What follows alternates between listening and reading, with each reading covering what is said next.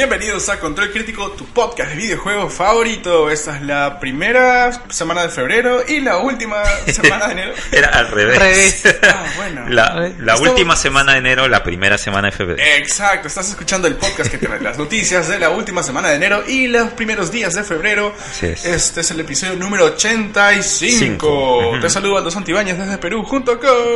Hola a todos, soy Manuel, ¿qué tal? Hola a todos, soy David. ¡Yay! Somos tres hoy día. Sí. Yes, para arrancar el 2018 cada vez con, con más punch. Arrancar, ya arrancamos ya. Pero continuamos Arráncate. arrancando.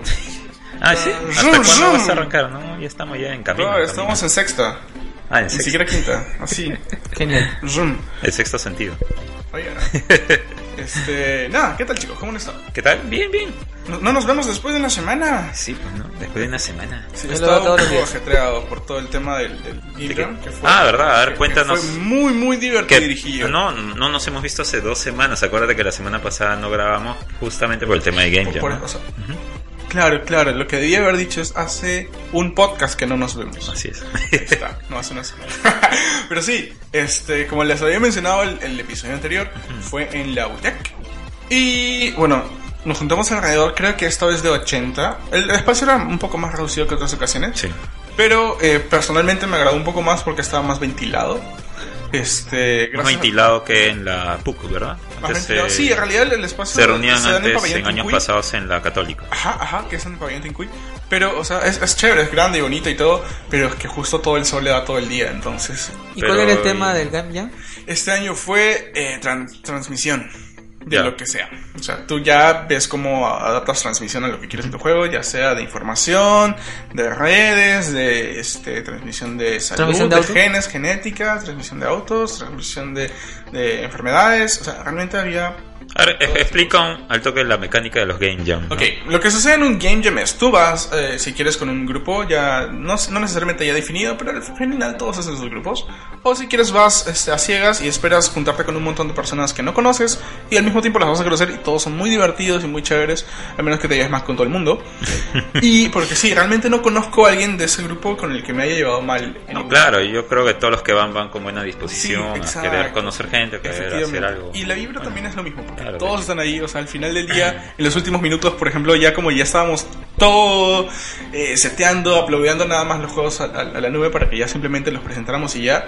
eh, en los últimos minutos pusieron el soundtrack de Persona 5 y todo el mundo estaba toneando, o sea, Terminan muertos pero feliz. Sí, bacán. Este, ¿Dormiste? eh, 8 horas en los dos días. O sea, 4 a 4. Está bien. Es relativo, sí. Este, pero dor- dormí bien a comparación de otros años. Este año sí pude prepararme bien. Llevé maleta, todo. Porque antes solamente llevaba una mochila y ya, porque no quería hacer mucho escándalo. Pero realmente al hacer escándalo te hace sentirte mucho más cómodo. Este, pero bueno, básicamente los que no conocen lo que es un Game Jam, y a pesar de que lo expliqué en el episodio anterior, si recién te estás uniendo a nuestro show a nuestro programa, bienvenido. Y eh, un game jam es así como cualquier jam, así como los jams de música donde la gente simplemente se junta a tocar, no hay competencia, no hay nada. Como una hackathon.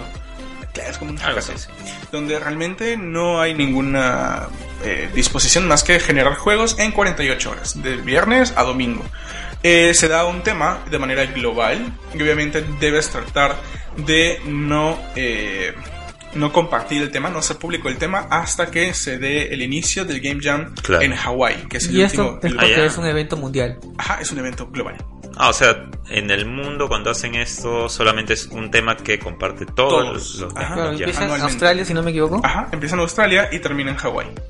Entonces, pero tienes que no tutear nada con el tema hasta que sea eh, que Hawái ya se le haya di- dicho cuál es el tema y ahí recién, este, que más o menos es como que a las 11 de la noche en Perú. Ya no me, no me quería decir el tema, y eso que yo estaba en Lima. Sí, o sea, él me dijo, oye, dime, y yo, no, no debo. Pero estamos en Lima. pero estamos en Lima, no, pero, eh, Hawái. Y Yo no estoy en este, Hawái. bueno, el tema era trans, trans- transferencia, como Sí. dije. No, transmisión, transmisión. Transmisión. Y bueno, haces tus grupos y ya determinas cómo es tu workflow. Lo chévere es que realmente aprendes mucho del flujo de trabajo de otras personas. Este, eh, este año hice grupo, voy a saludar a todos. Con Camila, Camila Reyes, un saludo muy grande. Que de hecho siempre le da like a nuestros eh, podcasts. ¿Te acuerdas que saludamos a Camila? Sí. Esa, Camila. Este, un chico muy chévere que conocí que se llama Santiago, Santiago Fuentes. También dibuja muy, muy, muy, muy paja. Eh, con Hitoshi, también siempre he trabajado con él. Con Philip, también, igual. Años sabiendo cómo trabaja, dije, ya, bacán, de repente señor, no, de hecho, justo lo vimos llegar, nos preguntó qué estábamos haciendo, este, dijimos, oye, ¿no quieres trabajar acá? Y eh, dentro de todo la- el intercambio de ideas, eh, eh, al inicio encontramos algo chévere y ya pues nos quedamos haciendo equipo también con Diego Coronado y dos eh, genios de, de la música, que son este José Barón y Camila Calmet. No, Camila Calmet, no. Camila Calmet, Camila- No, modelo. Camila. Este, Calmet, Calmet. Isabela, lo siento, Isabela. ¿Quiénes fueron sus Saludos, programadores? Isabela Calmet. ¿Ah? ¿Quiénes fueron sus programadores? Hitoshi, eh, Kano y Diego Coronado. Genial. Ya. Y al final, bueno, hicimos un equipo de nueve. Bueno, yo no, también. y. Uff, olvídate. ¿Cuántos equipos fueron al final? Ah, habían 11, 11 equipos. Ya. Y realmente nunca había hecho un equipo con tanta gente. Sí, o ¿no? tampoco con un brother de música dedicado. Y esta vez teníamos dos. Entonces la música era una de las cosas más Claro. chéveres. El arte también fue bastante cómodo porque éramos tres de arte, dos programadores. Ah, también, lo siento, Eric. Olvidé de Eric. Eric García Ajá. Tafur también. Este, estuvo con, con Game Design junto con, con Philip. Y entre todos el intercambio de ideas, muy divertido todo. Fluyó bastante chévere la historia que habíamos planteado. Era simplemente, de- bueno, para no ahondar muchos, está Claro, ahorita claro. en el Lima Game Jam. Pueden entrar y buscar en la web el Lima Game Jam. Todos los juegos, tanto del Lima Game Jam actual como los pasados, están ahí subidos. El juego en el que trabajé junto con todos se llamaba Rebels. Lo pueden buscar ahí como Rebeldes en inglés. Rebels. Este, pero en fin, habían muchos, muchos juegos, muchos divertidos de ellos. De hecho, algunos quisieras jugarlos. Este, y eso es lo chévere, que al final, o sea, despiertas un montón de ideas que puedes Claro. continuar o te, te- de algún modo te inspiran o motivan a hacer otro tipo de cosas, ¿no? De algún modo, dentro de todos los que nos dedicamos a esto todos los días trabajando, es un poco pesado porque por varios meses, varios años a veces tienes que estar dedicándote a un proyecto y solamente a ese proyecto. Entonces, Claro, el Game claro. Es un momento donde te puedes olvidar de todo y hacer una cosa nueva y es recontra empilador, muy, muy, muy motivador. Eh, a mí me, me- me encantó este año, eh, igual que otros años, pero este año me gustó bastante. Y, y nada, realmente a todas las personas que estén dentro de la industria de juegos los exhorto a este A participar a el siguiente en el año. Game Jam. De hecho, Y a veces no hay cupo, no hay en cupo para todos. Ahí en Arequipa. Y realmente no, no va tanta gente. De hecho, si de algún modo hay gente de Arequipa que nos está escuchando ahorita y no sabía que existía el Game Jam, pero busca, toca las puertas. Realmente es bien fácil de acceder. Y para las personas que no tienen quizás en las zonas donde, donde eh, viven eh, un Game Jam fácil de acceder, este, pueden también generar su propio Game Jam. ¿Qué necesitas? No, Eh, solo necesitas inscribirte en la página web. sí. Exacto. Y dices que vas a crear tu site y organizas. Y a veces la APDA Y te listo. ayuda. No Claro. necesitas, pero necesitas, me imagino, una mínima, mínima cantidad de gente que va a participar.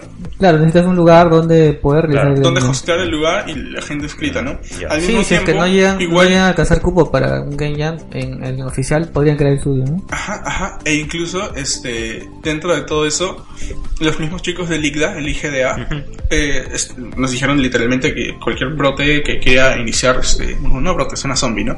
Pero cualquier grupo que quiera iniciar su Game Jam, o sea, realmente pueden pedir información porque la idea es promover el, el- el- Claro, la el desarrollo de aquí en Perú. ¿no? Claro. O en general, no solamente hablo de Perú, sino Claro, donde los estén escuchando. Yo me imagino que ya a este punto hay varios Game Jams donde los escuchan. Y este y si no, bueno, manos a la obra porque es muy, muy, muy divertido, es chévere y de algún modo se mejora la industria. ¿no? Así es. Pero ahí está, Muy bueno. una gotita Excelente. de conocimiento. Excelente, qué bueno que valió la pena no grabar. eh, Ajá, como todos los años. El próximo año El Aldo va a hacer su site. sí hubo show, hubo programa. Sí, creo que grabamos Con así bien apurados. No sé, no me acuerdo. Ya pasó tiempo. Pero bueno, eh, después de esa breve introducción de lo que es un Game Jam, el episodio de hoy día te trae información de Sega, de Red Dead Redemption, Gran Turismo, Monster Hunter, también de Paragon, EA, qué cosas tiene Microsoft y Nintendo en estas semanas que han pasado, y también los juegos que vienen para este mes en PlayStation Live, eh, no, Eh, PlayStation, PlayStation Plus, Plus. y Xbox Live. Lo sé, tuve un pequeño ahí mix. Sí, pero yo creo que estamos listos para iniciar. el Sí, pero antes, las redes sociales, Oh, no te olvides. del algo. episodio anterior no nos olvidamos y ahora me olvidé totalmente. Muy mal. Lo siento, lo siento, pero nos puedes encontrar y escuchar siempre a través eh, de Facebook. Ah, Aunque no lo crean, sí nos puedes buscar en el tab de Facebook, sale también para escuchar el podcast. Sí. O este, en realidad en nuestras redes sociales queremos que comentes qué es lo que más te gustó del episodio o qué cosas te gustaría que hablemos o incluso alguna crítica constructiva o también nos mandan saludos como los chicos de México que por ahí tuvimos Ujú. un, un- un amigo nuevo. Este, gracias. Eh, Nos pueden encontrar en www.facebook.com diagonal control crítico. O bueno, solamente búsquenos en control crítico como fanpage. En Twitter estamos como arroba control guion bajo crítico y también en www.controlcrítico.com. Sí, también si quieres escuchar el podcast o los demás episodios nos puedes buscar en iVoox o iVoox, ¿no? iVoox.com y ahí buscan Control Crítico y también en iTunes, Así es. ¿no? Desde su dispositivo móvil o desde la computadora, no hay ningún problema. Así es, abre esta aplicación de podcasts y cañón. Así es. Y de paso le pones un corazoncito, cinco estrellas, ya tú sabes, esto es lo que tienes que Sí, este, ahora que nombras a, a los amigos que, que nos escribieron esta semana, vamos a saludarlos, ¿no? Mínimo. A Hugo Enrique Presas, muchas gracias por tu saludo desde. México. Y a César Uriel Mejía también, muchas gracias por los comentarios. Qué emoción. Y este, bueno, y también un saludo especial a Luen, ¿no? Así es. Ajá. Gracias, Luis Mendoza. Sí, muchas gracias por bueno por todo la- el apoyo que estás teniendo con la con las actividades de este podcasters del En país general. en general, sí. Sí, Este, genio. Es un- es un sí, genio. sí, sí. Muchísimas gracias por darte el tiempo y pues sí todo ese esfuerzo, ¿no? Que de todas maneras nos ayuda a todos los podcasters para, para seguir eh, avanzando, ¿no? En este mundo que a veces no es muy fácil tampoco. Exacto, sobre todo que todavía la gente de pronto dice, ¿qué es un podcast? Mm. ¿No? Y de pronto, o sea, cualquier cosa que podamos incluso nosotros hacer para ayudar siempre, Sí. recomendar podcast, oye, mira, te explico lo que es un podcast, lo puedes tener en tu celular y escuchar donde quieras. Sí, para los amigos que están escuchando, eh, pueden buscar en iVoox justamente eh, un podcast que se llama Repopé. Y este podcast es de Luen Mendoza y lo que él hace es un resumen de todos los podcasts de- del país, ¿no? De Perú en este caso. Y habla pues de todo lo que esta semana se ha hablado en estos, en estos podcasts, ¿no? Incluyendo nosotros. Claro que sí. O sea, Sí, sí, sí. realmente escucha los podcasts y no solamente pone un pedazo, un fragmento del episodio para que puedas más o menos escuchar cómo va el programa, sino también describe lo que sucedió en el episodio. Así es. Entonces, realmente no solo un aplauso porque es una chambaza que me animo a decir quizás más, más alucinante que la que hacemos ahorita. Pero igual, de algún modo, tanto nos motiva a nosotros como imagino que las otras personas que también han sido talladas dentro de sus episodios, contenidos dentro del programa de Luen, Claro. también los debe motivar y gracias también por fomentar todo el tema del podcast. Así ¿no? es. Muchísimas gracias, Luen. Y bueno, vamos para adelante. Muchas gracias. Así es. Y bueno, ahora sí, ya estamos listos para iniciar. Sí, ¡Empezamos! empezamos.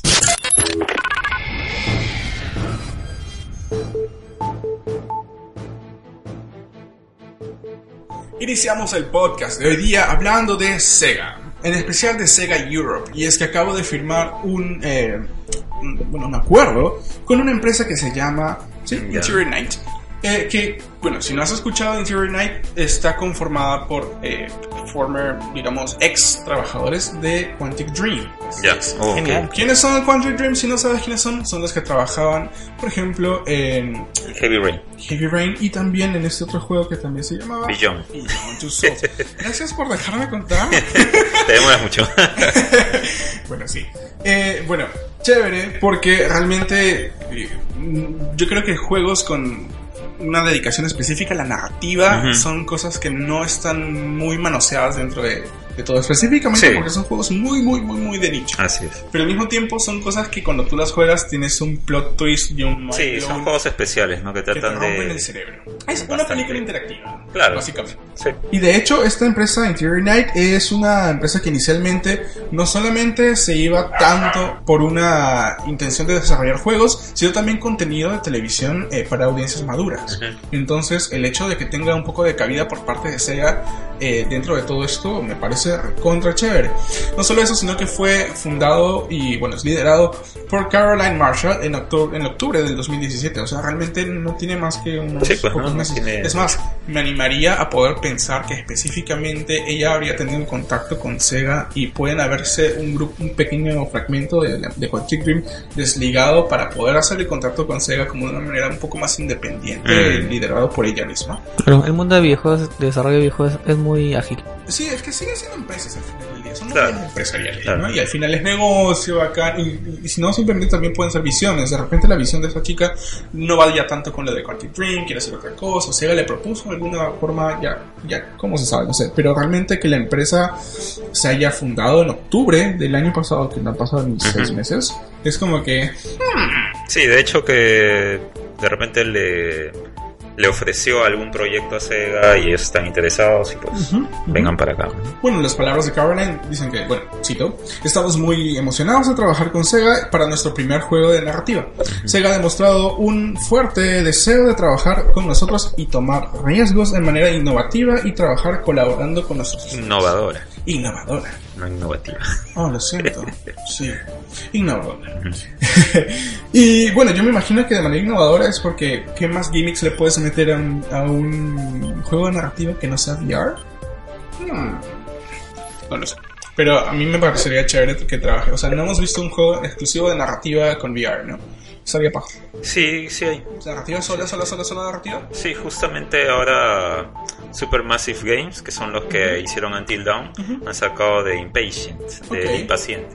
Ya. Ya. ese juego es uno de los primeros que tiene una narrativa bastante profunda y eh, ha salido justamente hace un par de semanas en. PlayStation VR. Ah, con razón estoy un poco nuevo en eso, sí. Ah, sí.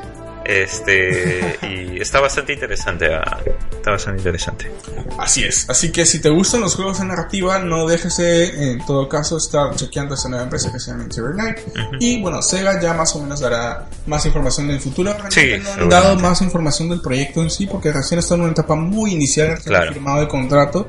Así que lo más probable es que tenían un pitch que lo acaban de mostrar fue Exactamente. suficiente para los que no saben lo que es un pitch es cuando presentas una idea ¿no? a una empresa diciendo mira tengo este proyecto estoy buscando inversionistas un publisher necesito desarrollarlo y tenemos tanto tiempo estimado para el desarrollo y tenemos este monto de expectativa de ganancia esta partida para ti nos ayudas sí no y parece que ya firmaron el fin del contrato, entonces yo me imagino que probablemente, y digo estimo nada más, estaríamos hablando entre 2 a 3 años de desarrollo. Entonces más o menos el Depende. 2021, Sí. 2020 quizás estaríamos viendo ese juego de Sega. Depende del. Exacto, depende Del dinero, ¿no? pues, claro, Claro. pero si recién lo han fundado y dice solamente unos poquitos... Claro, pero la gente tiene experiencia. No, pues entonces- pero pero por algo Claro. también se unen a, cierto, a un publisher como Sega, ¿no? Tienes razón. Recursos. Exacto. Pero ahí está, ¿no? Ajá. Pasando de noticia, vamos a hablar ahora de Gran Turismo. Sí, el creador eh, dice que ya están trabajando en el siguiente título para Gran Turismo. Generan el próximo Gran Turismo, ni bien se lanza el anterior. Bueno, es la, lo que se... ¿Juegos anuales? No, no, no, no tanto, ¿no? Pero eso es más o menos lo que es, lo que si quieres que tenga una correlación entre la franquicia de una u otra, más o menos es lo que se oscila hacer, ¿no? Claro, aparte es una franquicia bien establecida. Sí, ya Gran Turismo tiene uf, un montón de años. Gran Turismo. Así es, este el creador Kazunori Yamaguchi, Yamauchi Sí. es eh, quien, como mencionaba, eh, eh, confirmaba que sí, después de haber terminado los lanzamientos, bueno, el lanzamiento de Gran Turismo Sport, ya estaban trabajando con el futuro nuevo eh, installment, bueno, el nuevo título de Gran Turismo, este, aunque aún no pueden hablar mucho al respecto. Pero, eh, bueno, dentro de todo, igual siguen dándole soporte a Gran Turismo Sport. De hecho, Claro, ya, claro. no, o sea, todavía han seguido lanzando los DLCs, ¿verdad? Sí, justo han sacado un último DLC creo que esta semana y creo que han sacado tracks nuevos con carros.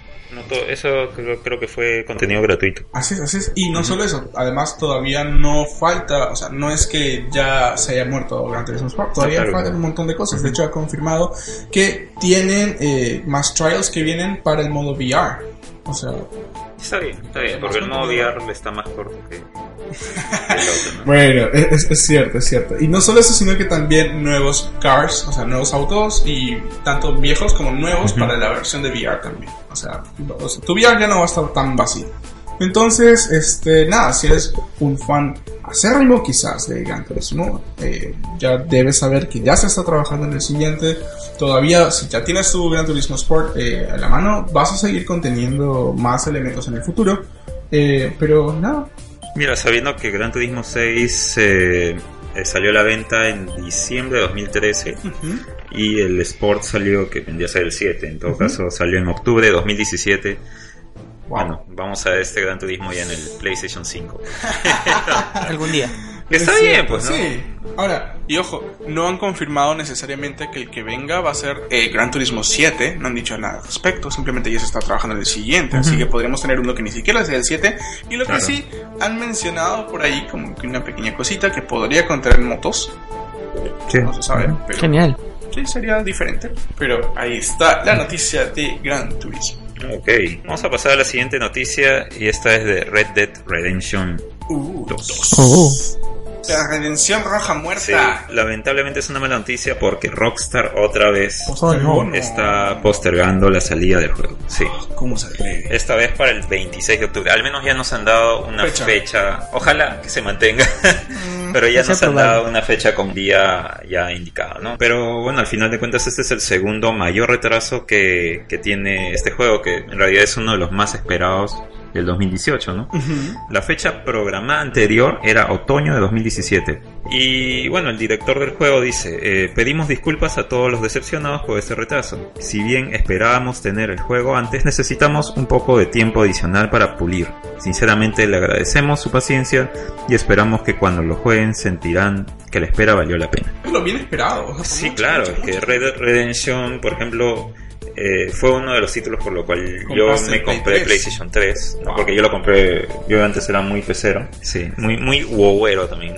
Bastante World of Warcraft. Entonces, este, cuando vi este juego dije, pucha, no sale en PC, no y nunca salió en PC. Fue esperando. uno de los juegos que hasta ahorita nadie sabe por qué no salió en PC. Y espero que pueda salir en, en Switch o algo. De Sería que, o sea, sería chévere que, Sí, que salga Sobre y. todo que son juegos grandes. Sí. O sea, es un open world. Siempre Claro. es un open world bien grande. Sí, la historia es bastante buena. Fue el juego del año 2012. Claro. ¿no? Y desde ahí estamos esperando la continuación. bueno, esto va a ser una precuela, pero también va a ser muy interesante como. la- ¿Hubo, como-? Creo que sí, ¿no? Sí, Como claro. modo zombie también. Sí, sí, no son. ajá. Ajá. Yo le prestaba atención a Siliconera en este tiempo. Sí, lo que Era pasa es muy que. poquito de western, era más de eastern. Ah, bueno, más porque era como, o sea, era Rockstar, ¿no? Ujú. Ya sabías que era como un gran Auto con vaqueros Ujú, y pistoleros y era como que la, la- la cosa te indicaba que era bueno, ¿no? y más con todos los premios que ganó. Claro. Así que nada, esperar Red Dead Redemption definitivamente este año, Ojalá. pero hasta octubre. Genial. O diciembre. Bueno. No, esperemos hasta. O algún día. Esperemos se mantenga ahí. Final Fantasy me ha cambiado la vida. No voy a volver a hablar otro programa de ese juego. No voy a decir nada más.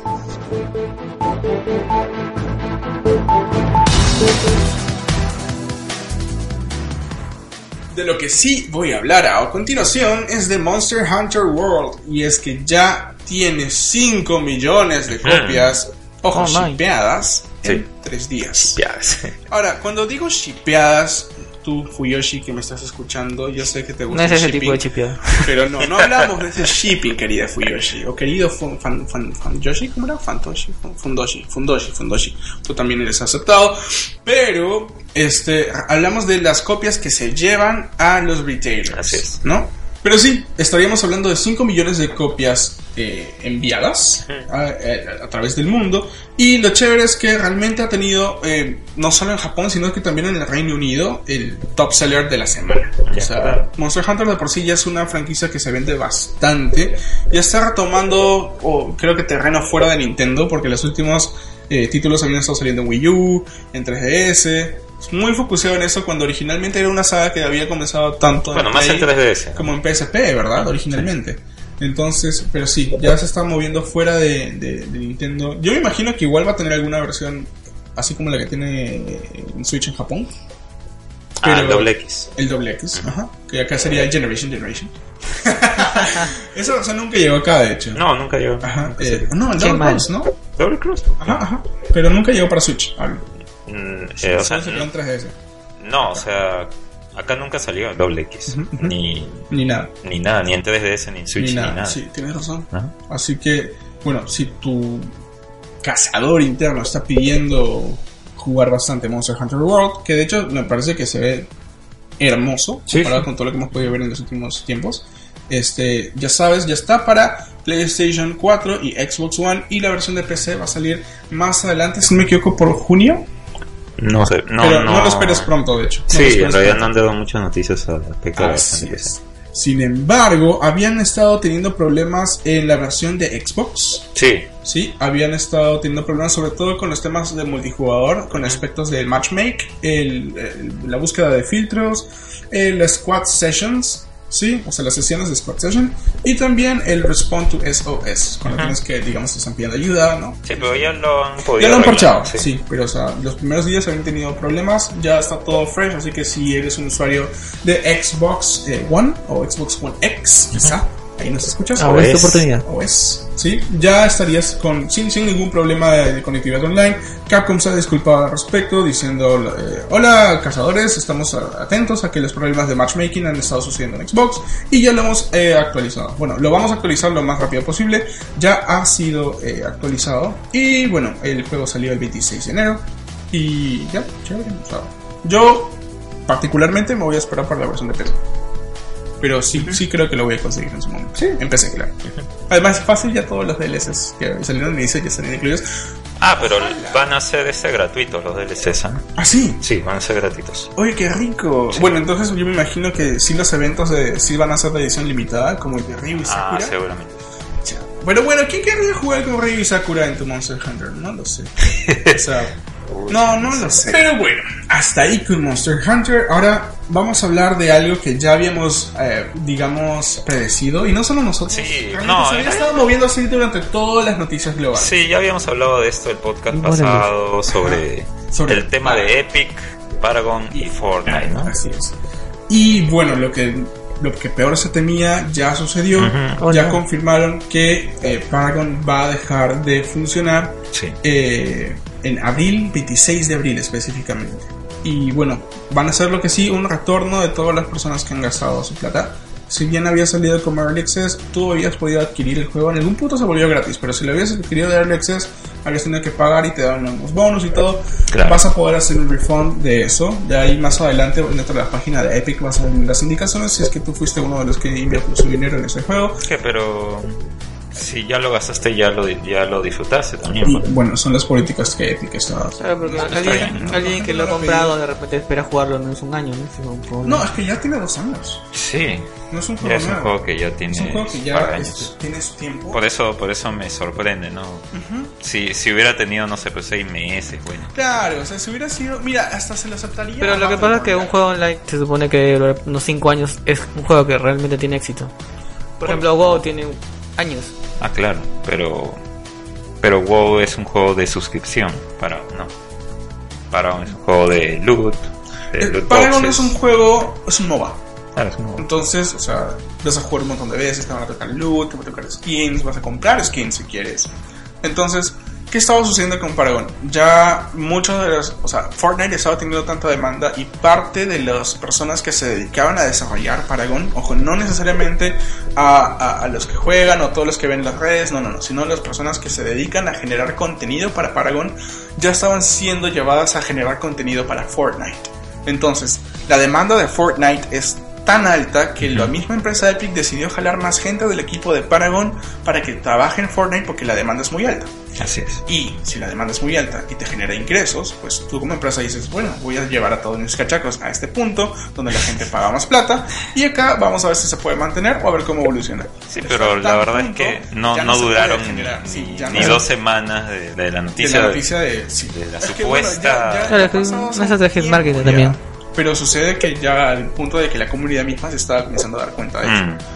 A punto de que ya han decidido cancelar, como mencioné, el 26 de abril. Paragon definitivamente ya no se va a poder jugar. Han decidido dar un paso al costado con ese elemento. No, yo creo que está bien que lo hayan avisado justamente por eso, ¿no? Porque de repente hay gente que invierte en el juego y si no va a tener mayor duración después de abril, no es justo pues que, que inviertan o que gasten dinero ahí. Así es.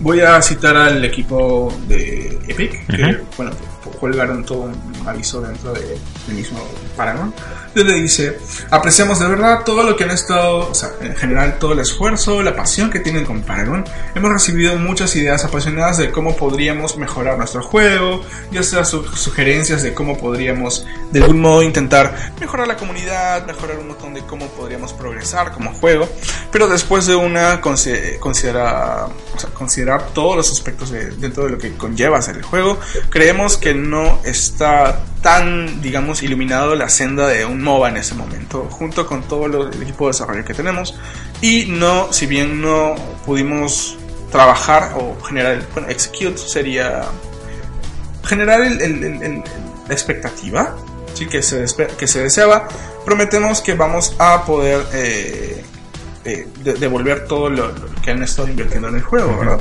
Y de todos modos, sí dijeron, sentimos que hemos fallado con ustedes, eh, a pesar de todo el esfuerzo grande, ¿no? Y eh, yo creo que escribir eso como equipo de desarrollo es un poquito fuerte, porque, o sea, yo lo jugué de manera Claro, gratuita. después de toda esa chamba. O sea, yo lo jugué de manera gratuita y más que decepcionado, o sea, yo doy un aplauso, mañas, porque todo ese esfuerzo lo disfruté en su momento jugando con, con un amigo, hola Max. Este, nos reuníamos solamente para jugar Paragon porque estábamos aburridos un poquito de jugar otra cosa. Y bueno, pues, o sea, lo, exper- lo experimenté en su momento, me gustaba bastante en su momento, pero después salió Overwatch y dejé de jugar un poquito Paragon. Un poquito. Ok. Casi nada. Jugar definitivamente. E incluso cuando realmente la única razón por la cual jugaba Paragon y me gustaba era por jugar con mi pata. Pero realmente el juego como tal me parecía que necesitaba mucho trabajo de MOBA. O sea, tenía muchos micro microelementos eh, como Dota, pero al mismo tiempo no te daba la satisfacción que otros MOBAs te daban. Entonces tenía pequeños errores ahí. La cámara también como que se sentía un poco extraño jugar con diferentes personajes. Tenía una curva de aprendizaje un toque rara dependiendo del personaje. ¿no? Entonces, que en realidad lo tienen todos los MOBAs. Cada personaje tiene su curva de aprendizaje. Entonces tú como que te sientes más afín con un support, con un tanque, ¿no? Esto de acá del punto tenía tantos diferentes tipos de velocidad por héroe que eran bien notorios que era muy dif- difícil adaptarte si venías. No, pero acuérdate que tú lo jugaste en beta y de ahí ya no lo jugaste más. Así No, que- no, no, lo habré jugado jugaste hasta después. cinco meses más. Como te digo, a veces de pronto O sea, volvía después del release, después del release. seguías jugando. Ujú, De pronto volvía solamente como te digo. Si mi pata me decía, oye, vamos a jugar esto, era ya. Ok. Pero en un punto que me faltó espacio en la computadora, pues lo saqué. lo saqué porque, o sea, te- el juego se veía tan hermoso que te pedía como al menos 52 gigas. Y un MOBA con 52 gigas, Sí, pues. no pasa nada. Pero, pero ahí está, o sea, yo de algún modo me siento un poquito triste con Epic. O sea, bacán que le está yendo bien por Uy, qué Fortnite. triste. O sea, es que realmente a mí me parece... por- yo creo por la comunidad. Eh, no, yo, yo creo que lo bueno puede ser un, po- un poco la comunidad que eh, le dio support al juego, pero a mí lo que me parece más triste es el equipo que está detrás del desarrollo de un juego que no es exitoso, ¿no? Todo el, el tiempo invertido, todo el esfuerzo y ves que tu juego simplemente va a desaparecer de la faz de la tierra porque se apagan los servidores, simplemente no puedes probarlo en ningún otro lado. Bueno, eso pasa ya. O sea, le pasó a Battleborn. Le pasó a Scalebound. Sí, pues, pero- Le pasó a Fable. o sea, Pero por ejemplo, bueno, yo, yo no he jugado Paragon porque la verdad los MOBA no son mucho No son mi tema, pero tiene tiene este, single player, Ah, no, punto play. ese es el problema.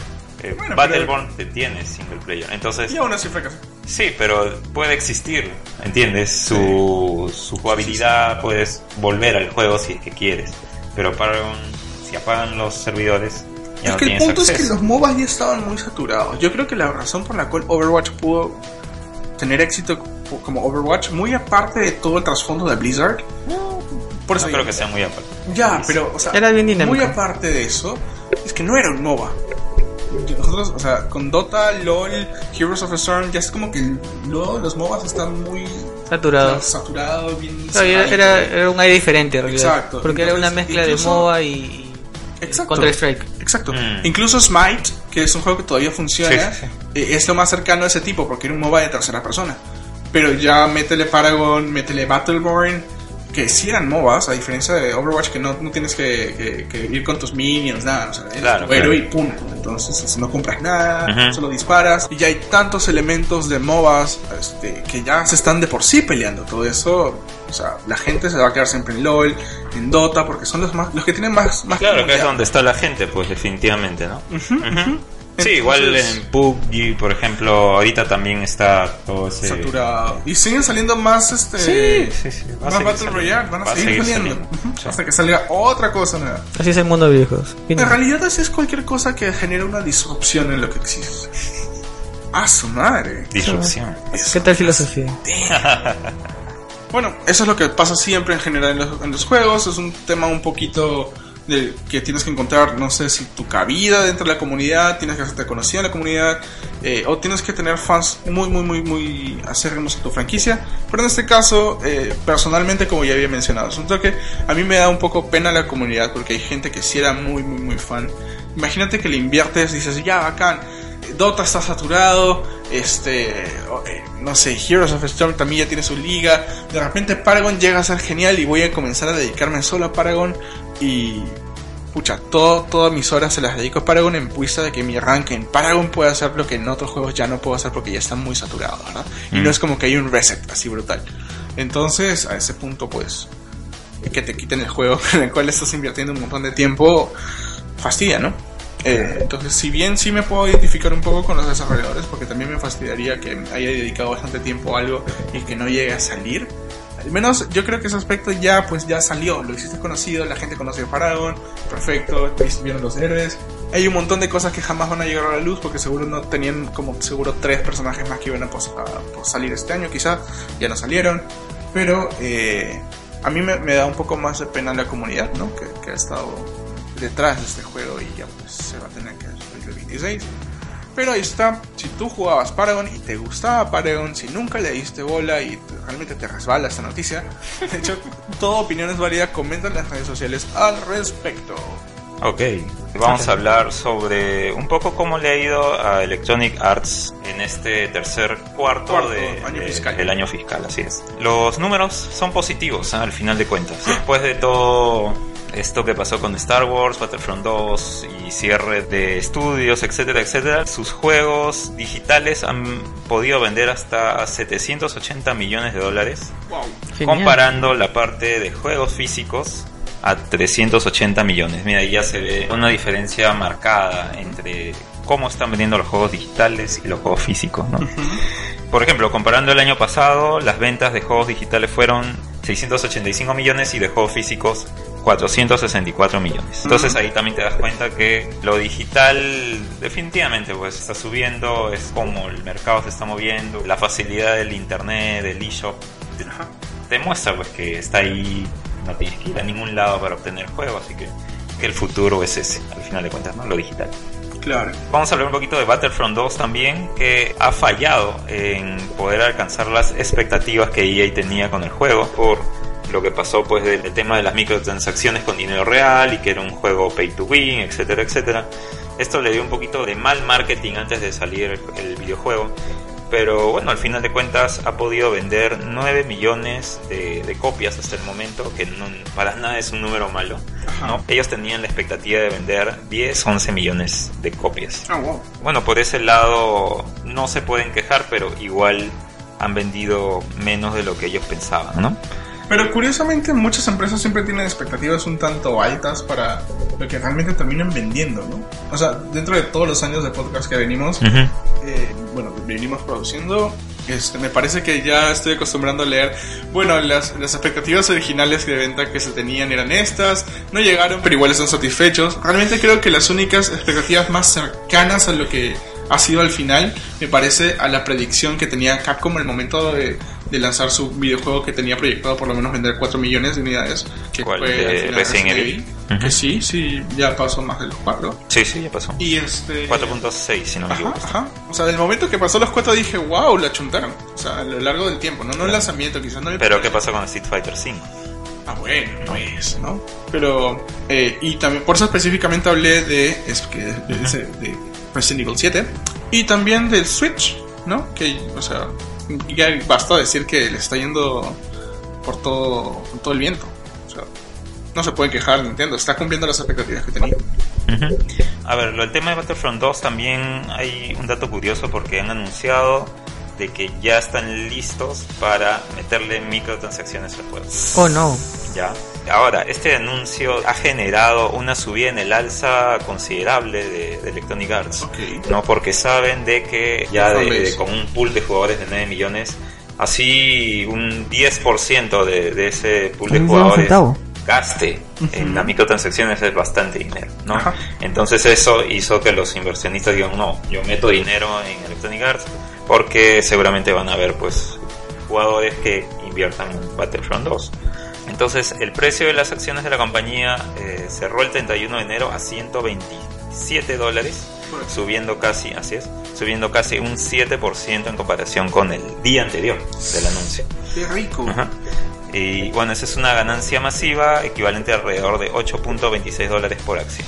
También lo que auguran los inversionistas y han metido pues, dinero a Electronic Arts es que todavía falta un periodo de tres meses para el cierre del año fiscal y ellos prevén que eh, los ingresos van a aumentar aún más hasta 5 mil millones de dólares más Ah, wow. para al cierre, ¿no? que sería el 31 de marzo.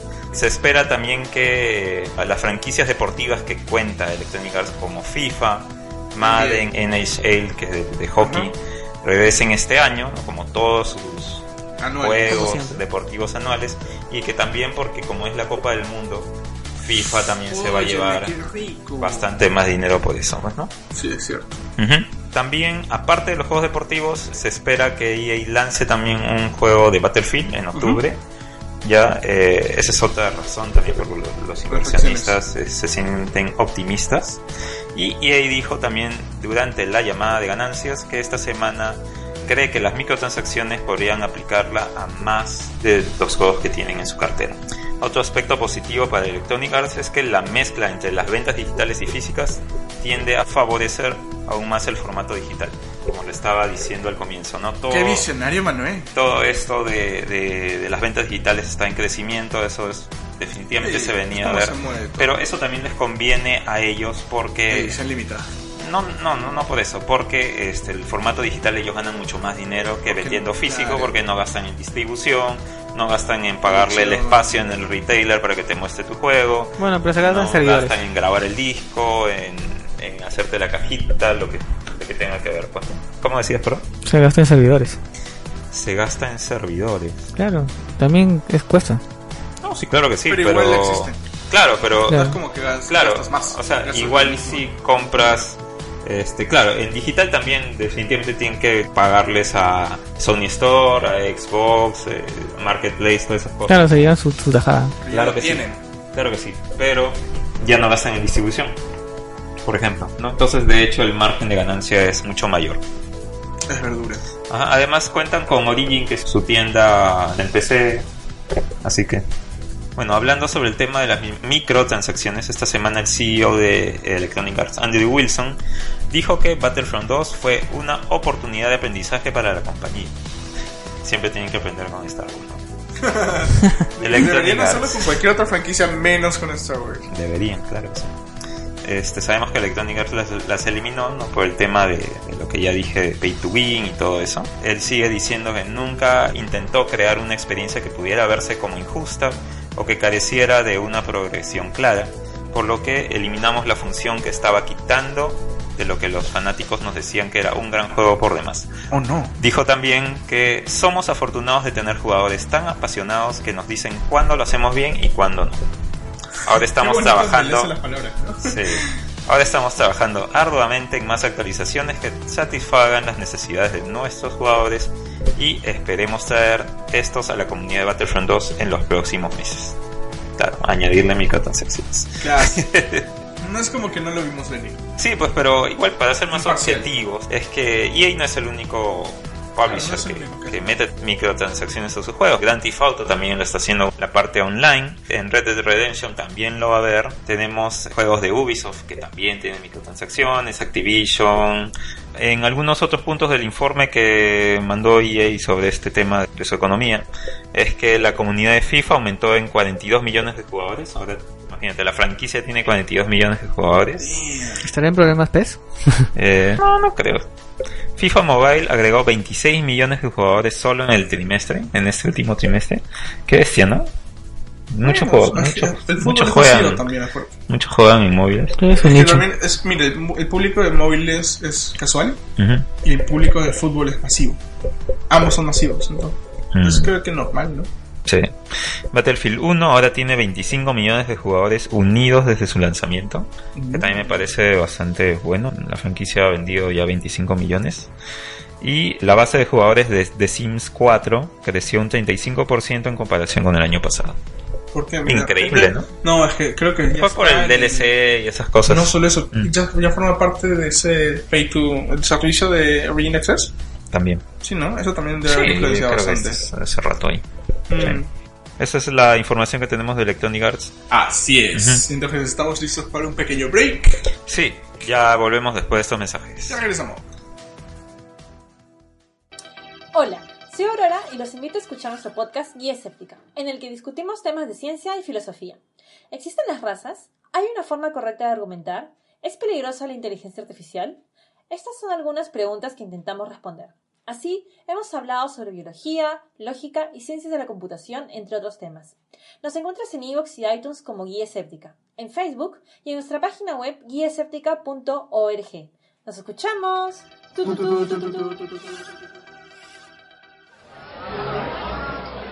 Al fin, día del estreno de Infinity. No he entrado a Facebook, no he visto reviews ni trailers. Pero claro, Cholo, muere Iron Man.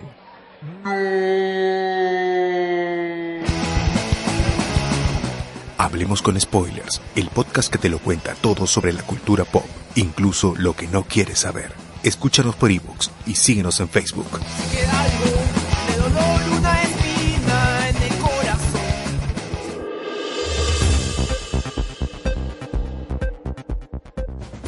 Volvemos con más de Control Crítico. Soy Aldo. Soy Manuel, Soy David. Y tenemos noticias de... de Microsoft. Uh. sí, justo lo que vamos a, a informar que, que tenía que ver un poquito con Electronic Arts. Pero primero vamos a hablar de cómo le está yendo a Microsoft. En el justamente también en este en estos tres, Cuartos. tres cuartos del año fiscal, así es.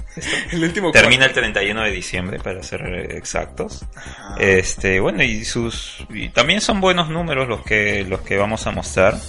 Eh, el ingreso total aumentó en 303 millones de dólares, que es un 8% más que el año que el año fiscal pasado Qué rico. hasta ahorita. ¿Será con la salida del Xbox One X? Sí, también tiene que ver. El aumento en las ventas fue impulsado, como tú dices, por la Xbox One X, ¿no? En noviembre. Juanes. Así es. Juanes. Juanes. Y aunque Microsoft no ha revelado el número de ventas de la consola, ¿no? Eh, ya ellos han dicho que no van a decir cuántas Xbox han vendido, pero por ahí se puede, este, los analistas dicen que más o menos debe estar en 35 millones. Si hablamos de comparación con el PlayStation 4 que está en unos 75 millones, ahí pues hay una relación no, de no, no. 2 a 1, ¿no? Claro. Eh, por ejemplo, el lanzamiento de Xbox One X ayudó a que los ingresos del hardware de Xbox crecieran un 14% y los juegos de Xbox también se vendieron bien durante el trimestre. Los ingresos por software y los servicios aumentaron un 4% y este crecimiento se atribuyó en parte por los mejores ingresos de Xbox Live, pero compensado en parte por las menores ventas de juegos eh, en comparación con el periodo pasado, ¿no? del, del año pasado. Microsoft también actualizó las últimas cifras de usuarios activos de Xbox Live durante el trimestre y registraron 59 millones de usuarios activos de la plataforma Xbox Live, que esto cubre usuarios que juegan todavía en Xbox 360, en Xbox One y empecé con Windows 10. Oh, wow. Bueno, pero al final de cuentas sabemos, aunque tengan todos estos buenos números y todo, Microsoft tiene, y Xbox, ¿no? Tiene eh, este problema de los exclusivos, los juegos que de alguna manera te llaman a comprar la consola, ¿no? Es verdura. Y esta semana Polygon, esta web, lanzó un artículo diciendo que ellos tenían una fuente que les había comentado de que Microsoft estaba interesado en adquirir ciertas empresas de videojuegos para poder hacerse pues de sus franquicias. ¿Hacerse de sus franquicias? Así es, y poder pues hacerlas exclusivas y ganar unos, como yo lo digo, unos exclusivos express. ¿no? Lo más rápido posible para poder competir con Sony, pues, ¿no? Porque no tiene de otra. Y entre esas empresas hay una muy interesante. Sí, hay varias interesantes. Este, la más grande creo que, que se oyó en este rumor fue la de la posible compra de Electronic Arts Así ¿no? es. por parte de Microsoft. Y hablando de Electronic Arts, ¿no? que, que ya hablamos de cómo le iba y todo este, antes, del, antes del corte, es una compañía que vale 35 billones de dólares. Qué rico. ¿no? Bastante. ¿no? Bueno, Microsoft sin duda se, se pudre en dinero, ¿no? Sí, Microsoft tiene muchísimo dinero, ¿no? Todavía. Muchísimo dinero. Algún día morirá. Entonces, de que está en la posibilidad de comprar alguna compañía también muy grande que esté metida en los videojuegos, lo puede hacer. ¿Te imaginas Ya. si Disney comprara todos los juegos? Porque puede. Qué miedo. eh. Sí, ¿no? O sea, yo siento que Disney puede rolear el mundo. Sí, pero al menos Disney está como que con una... Está como que mirando los videojuegos, pero a la vez no, ¿no? Está, la, la está mirando de rojo porque acuérdate que el, Definitivamente Eh, tenía su sector, porque ellos, por ejemplo, también... tenía su sector, pero lo cerró, ¿ah? Lo cerró el año pasado. justamente. Pero claro, pero en, en su en sus parques de diversiones, por ejemplo, están metiendo lo que es VR. Entonces, por ese lado de repente necesitan desarrolladores para esa área. Lo Sí, único- la seguramente los tiene, tiene es de hecho, algo- juegos es cuando son películas de juegos que claro ellos los, los, los son dueños pero Ujú. no, no los desarrollan y bueno Kingdom Hearts ¿no? que creo que es la franquicia de juegos que más plata invierten en Disney en general con, con Kingdom Hearts Sí.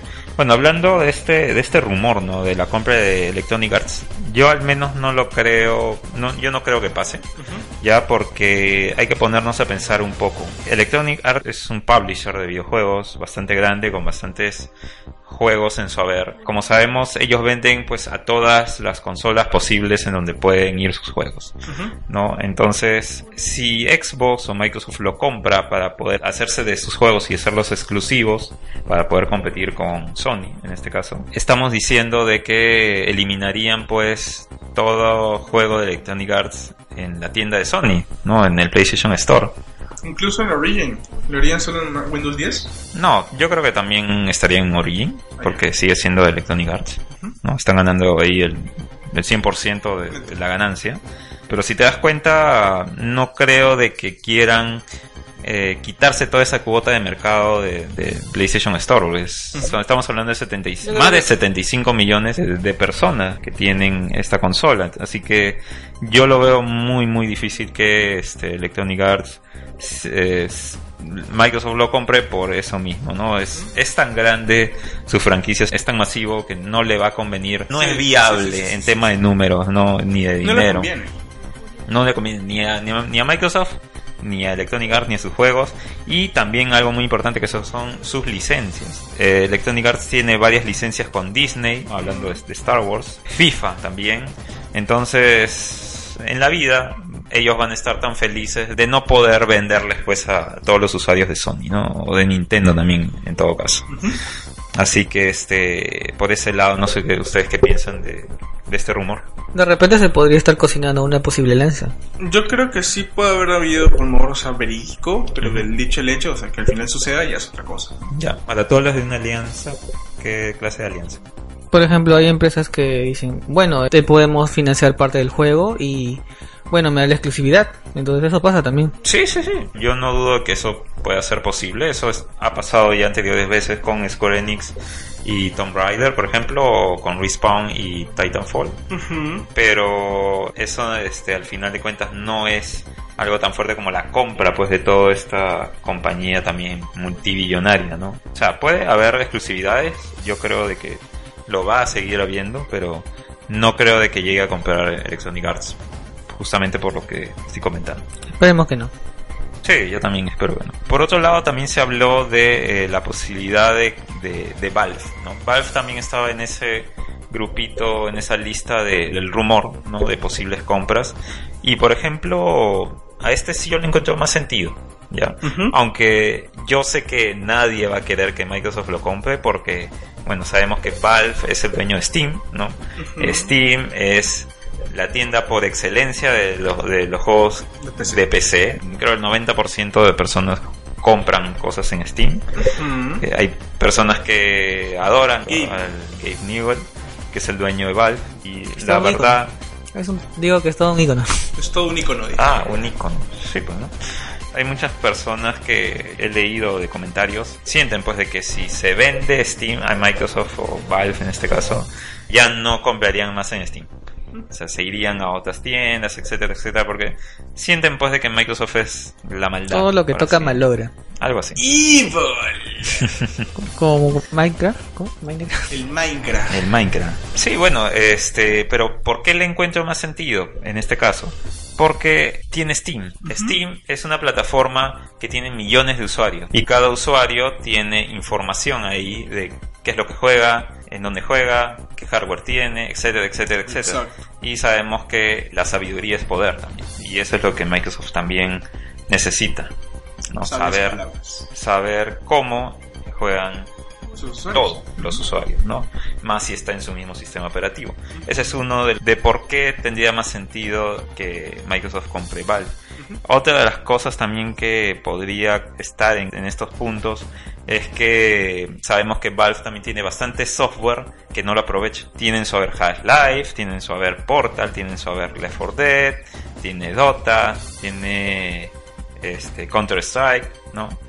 Entonces, Si le das un 3, suponte, si le das un 3, claro, exacto, ¿no? Si le das un 3 a todos esos juegos que no tienen 3 y los hace exclusivos, brother, plata. Y ok, ya te diste cuenta. Sí, lógico. Por ahí sí tiene mucha lógica de que Microsoft quiera, pues Valve y todas sus franquicias. Pero lo haría mal. No sabemos, porque en realidad si tú cuidas esas franquicias que tienen que ser muy cuidadas, tienes el dinero para contratar pues a todo el equipo, el, el equipo más el Óptimo. original se podría decir que hicieron los primeros juegos para que continúen la historia. O sea, ahorita Valve simplemente no le importa hacer más juegos porque ya gana suficiente dinero con Dota y con. Counter Strike. Así, ¿no? ¿Qué falta de ambición? La verdad que sí. Realmente el único juego que ha llegado más allá del 3 es este Counter Strike.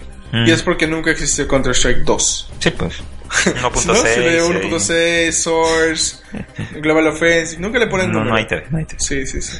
Y ya, pues no, eso realmente para mí tiene mucho más sentido, ¿no? La compra de Valve. Yo sé que a muchos no les gustará, pero ahorita, pues, a Valve realmente no están muy interesados en desarrollar videojuegos y yo creo que eso sería la única manera ahorita en que podríamos Ajá. obtener un Portal 3, un Half-Life 3, etcétera, etcétera, etcétera. Mm, me- gustaría, solo por ese factor. Sí, solamente por ese factor, pero lo demás no me agrada Sí, mucho. exacto. Después habían también otras noticias de que por ahí también estarían interesados por PUBG Corp, eh, el estudio que hace PUBG, pero a final de cuentas tiene esta exclusividad con Xbox ahorita y como Más que ya eso, sí, realmente PUBG ahorita está como que vale mucho ahorita, ¿no? Entonces, de hecho que Microsoft no es el único que metería plata ahí Lógico. o, vi- o videaría por, por ello, sino que también otros muchísimos más y habría mucha pelea. Entonces no creo que tampoco le convenga. En otras noticias de Microsoft pasó algo muy interesante, ¿no? Que es la Xbox Game Pass, Ah, wow. ¿no? Que sabemos que es este modelo de suscripción Ajá. que pagas 10 dólares mensuales y te dan pues un número Array. bastante Más de 100, ¿verdad? bastante bueno de juegos que puedes usar ilimitadamente, la opción de poder bajarte todo el juego y poder usarlo hasta que dejes de pagar los 10 dólares mensuales. Genial. Y tienes un gran catálogo de juegos, ¿no? Es bastante bueno, la verdad, la verdad que sí. Mm. Y me encantaría que la marca de consolas también lo pueda ofrecer. Este, bueno, lo que anunciaron esta semana acerca del Xbox Game Pass es que desde ahora también este modelo de suscripción incluirá sus juegos exclusivos First Party. Ah, wow. ¿no? Entonces, por ejemplo, el Sea of Thieves, que va a salir ya en marzo, si ya tienes este Pass. Xbox Game Pass, ya lo tienes el Sea of Thieves. Oye, qué rico. También eso incluye juegos como Crackdown 3, que también es exclusivo de la consola, y también este a futuro, ¿no? El State of Decay 2, que también ya va a salir. ¿Eso, etcétera, ¿Eso no etcétera. podría impactar las ventas de Sea of Thieves?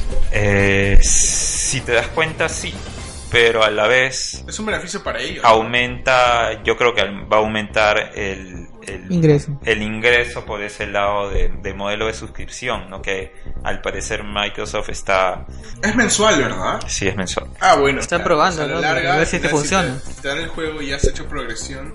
Sí, lo que pasa que es que yo creo que ellos quieren con el Xbox ya hacerse conocer de que esa es su forma de, de trabajar y quieren hacerse diferenciar de, de Sony para los gamers es bastante bueno. Claro. ¿no? Ya no tienes que estar gastando pues 60 dólares o lo que vaya a costar el juego en sí, ¿no? Es bastante bueno, la verdad. El problema de eso es que este Nadie en Perú. no, aparte de, de eso, el problema es que los, re- los retailers ya están molestos por, e- por ese anuncio porque simplemente no van a vender los juegos. O sea, ¿quién en su sano juicio iría a gastar 60 dólares en un, en un juego en una tienda, pero todavía tienes que ir a la tienda y gastarlo. Para tener solo un juego, si puedes pagar 10 dólares por este servicio Y tienes y ya lo tienes. No, al Y no final. solamente ese juego, sino Exacto. más de 100 juegos. Exacto. más. Y para mantenerlo un año tienes que pagar 12 veces esa cantidad. Que al final del día es más caro que. 120 dólares. Es más caro que, que un juego. Entonces, o sea. Sí, exactamente. Es como que o sea, gastas. realmente no pierde. Sí, pues. No lo había pensado así. Pero eh, el retailer de alguna manera sí, ¿no? Entonces se están quejando y Que se están poniendo en un punto en que ya no van a vender juegos de Xbox. Ah, wow, tanto así. Ni hardware ni nada. ¿Qué Sí. empresas han hecho eso?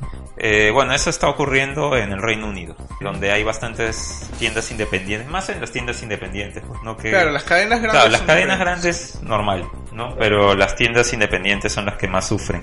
O sea, simplemente les va a ocupar espacio y nadie va a comprar juegos de Xbox. Ahora, hay algunas tiendas de que, por ejemplo, comparan, ¿no? Las ventas de juegos de PlayStation y las de Xbox. Xbox y es como que de 7 juegos, 5 me compran de PlayStation 4 y 2 de Xbox One. ¿no? Así está la cosa también. Entonces, para ellos, de repente tampoco no duele mucho porque ya saben que la Xbox no vende tanto como la PlayStation. Imagínate, ya se están poniendo en ese plan de no querer vender nada de Microsoft. ¿no? Por ejemplo, GameStop. Microsoft ha dicho de que van a vender tarjetas de Game Pass para poder acceder a este servicio por 60 dólares, que es más o menos lo que debería costar a partir del 20 de marzo. Y un poco lo que dice Phil Spencer acerca de esto es que, citándolo, sabemos que nuestros fanáticos valoran tener una variedad de juegos para jugar a un bajo precio mensual. Y de cara al futuro planeamos lanzar todos los nuevos juegos exclusivos de Xbox One de Microsoft Studios en Xbox Game Pass. Game Pass. Ajá. En la misma fecha de su lanzamiento mundial. Wow. Esto significa, como dije, que Sea of Thieves sale el 20 de marzo y eso también incluirá a los que tienen este servicio. Qué maleado. Que en realidad tiene sentido, ¿no? Porque Netflix es una industria también de entretenimiento y es un modelo y funciona bien. Entonces, Ajá. ¿por qué no? Bueno, recuerda igual que también Netflix cancela series porque son los que menos se ven, o sea que también podría funcionar en negativo para las empresas. Pero bien para los que venden. Bueno, o sea, para, Microsoft. o sea, para Microsoft sí. Sí, pero yo creo que el- es, es una oferta a futuro esto, ¿no? Como dije, creo que se quiere diferenciar a como ellos hacen negocio y Eso que los demás, ¿no? Entonces, ponte que en la Xbox 2, como diablo se llame, eh, sí continúe este servicio, ¿no? Y además también sabemos que están invirtiendo mucho en lo que es la compatibilidad con consolas pasadas. Claro. Y eso también está diferenciando mucho la marca de Es, Xbox. es bien Nintendo de su parte, ¿no? ¿Por qué bien Nintendo? El aspecto de no seguir lo tradicional, sino buscar una forma nueva. Es que no le queda de otra, no es la única forma ahorita que tiene para atacar a las demás consolas. Pero está bien, pues tus limitaciones son sus fortalezas. Es más, creo que Claro, voy a considerar comprarme una Xbox. No, ¿Por qué no? no hasta que el servicio de Game Pass esté activo aquí. Ah, no está activo, ¿no? Pero, No tenemos ni siquiera... pero usa un proxy. Claro, usa proxy. Bueno, ya. o sea, siempre hay formas, ¿no? Siempre hay formas, pero, Sí, sí, sí. pero bueno. bueno, Este, sí, así que esa es la noticia de Microsoft. Soy larguísima. Sí. Oye, No sé, usted algo más que tienen que decir al respecto. yo ya estoy ansioso de hablar de mi noticia. Sí. Si puedo, no sé. Bueno, Microsoft, Adelante. yo creo de que, de que está yendo por ahí, por ese lado, como dije, y, y, pucha, yo realmente, si es que tuviera más soporte aquí, Sí, exacto. realmente me daría ganas de tener un Xbox, ¿no? Por todo eso. Ujú. Porque creo que están haciendo un buen trabajo al respecto de... Y el Play Anywhere y todo. O sea, tiene muchos buenos servicios. Pero realmente no hay soporte aquí. Sí, pues no hay Y mucho soporte. exclusivos, igual. Sí, así, así que cuéntanos en las redes sociales qué te ha parecido estas noticias de Electronic Arts y de Microsoft, las posibles compras que pueden hacer para poder hacerse de, de franquicias y poder hacerle exclusivas, que en algunos casos tiene sentido, en otras no. Y también en este modelo de suscripción Xbox Game Pass, si estás de acuerdo a que sus exclusivos pues estén el día uno en este tipo de servicios o que este o estarías pues en desacuerdo no sé Así es, no puntos de vista De escribirnos, estamos en Facebook, búscanos Ujú. como Control Crítico. Estamos también en Twitter. Estamos eh, como Control-Crítico. así es Y en www.controlcrítico.com. Punto com. Ahí también dentro del mismo episodio, chequeas el episodio 85. Así es. Entras a, a ese segmento y en la parte de abajo está en la sección de comentarios. Puedes comentar lo que desees. y esperemos que no sea nada feo. Y acá te respondo. Comentarios kawaii para darlo. Comentarios de contra kawaii, tú sabes que World Maker siempre te atiende bien. Hotline, ¿no? Suena hotline. ok.